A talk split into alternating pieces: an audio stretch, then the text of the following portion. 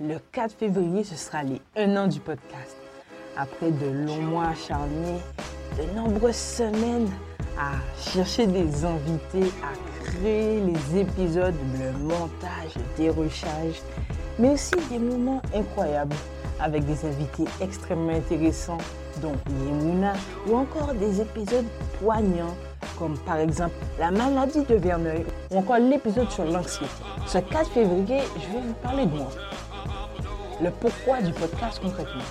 Dans pas mal de vidéos, je dis que j'ai créé le podcast parce que en fait, je ne comprenais pas qu'est-ce que c'était être malvoyant.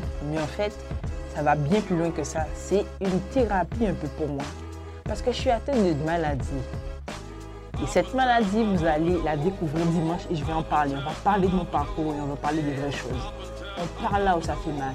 Le podcast des sujets tabous numéro 1 aux Antilles. Dimanche, on y va. Hein. On y va là pour pleurer. Ouh, la taille, moi, je aujourd'hui. Hein.